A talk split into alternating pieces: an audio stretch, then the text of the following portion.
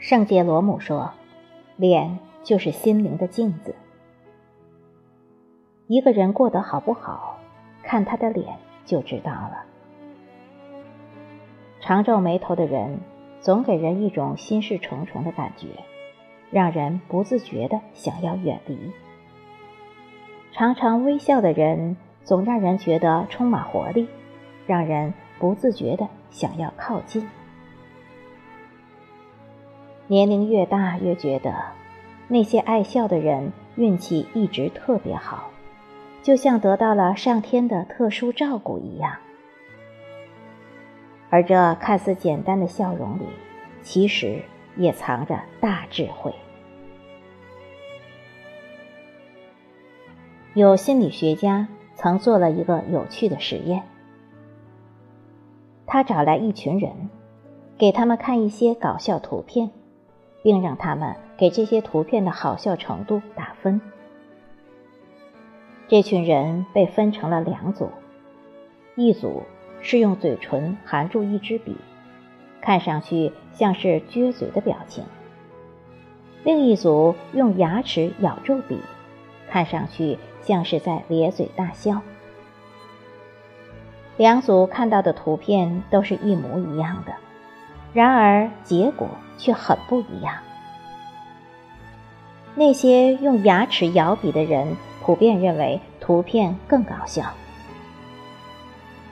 后来，经过心理学家们的一番研究，他们得到了一个确切的结论：我们的心情不仅会影响表情，我们的表情也会反过来影响我们的心情。这在心理学上。就叫做具身认知。因此，我们如果能自如地控制好自己的表情，就相当于掌握了一个秘密法宝。懂得笑脸常在，好心情也会随之而来。所以，既然我们能够选择开心的去生活，又何必再愁眉苦脸呢？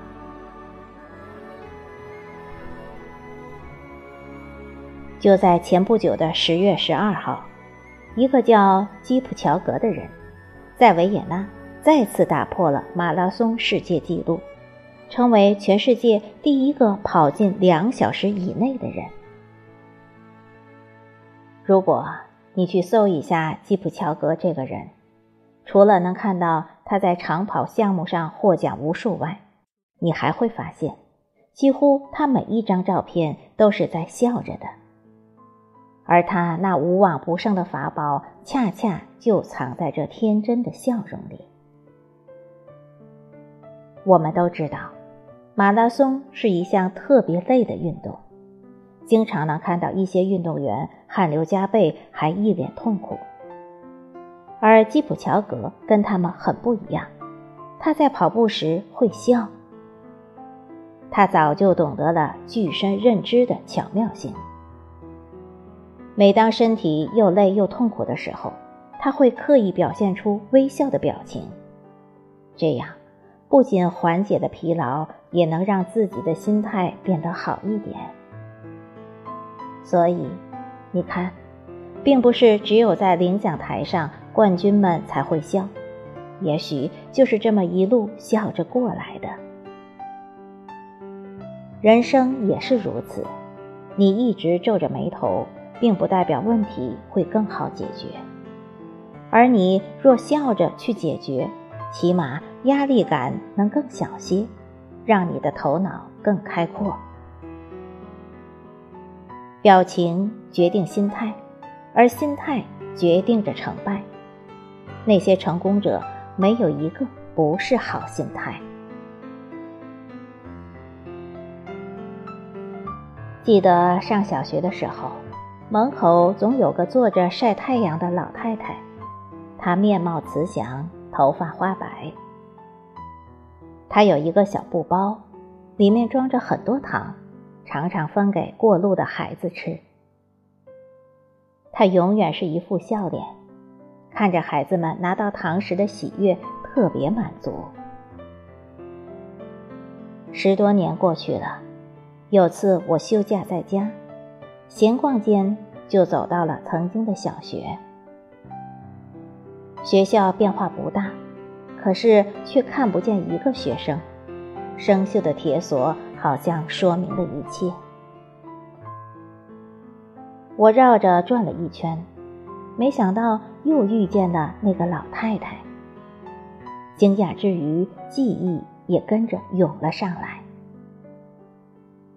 老太太早就不记得我了，但还是一脸笑容的跟我说：“学校早就搬到城里去了。”他的样貌没有多大变化，还是八十多岁的样子。时间。仿佛将他遗忘了一样，可我一问才知道，他已经九十六岁，两个儿子也已经去世了。但他精神头特别好，腿脚也很灵便。聊了几句后，老太太搬起马扎，说要回家喂鸡。看着他远去的背影，我禁不住暗暗赞叹。那些笑容的背后，展示出的是一个人对生命的乐观态度。你笑对人生，人生自然也笑着对你。这样的人也会长寿。不禁让我想起一句谚语：乐观的人，牙齿落完也不老。雨果说。有一种东西比我们的面貌更像我们，那便是我们的表情。还有另外一种东西，比表情更像我们，那便是我们的微笑。一个人的命数和风水都藏在脸上，所以每当你感觉不顺、做事情没头绪的时候，请不要再去钻牛角尖。停下来，笑一笑，奇迹，也许就在这一刻发生。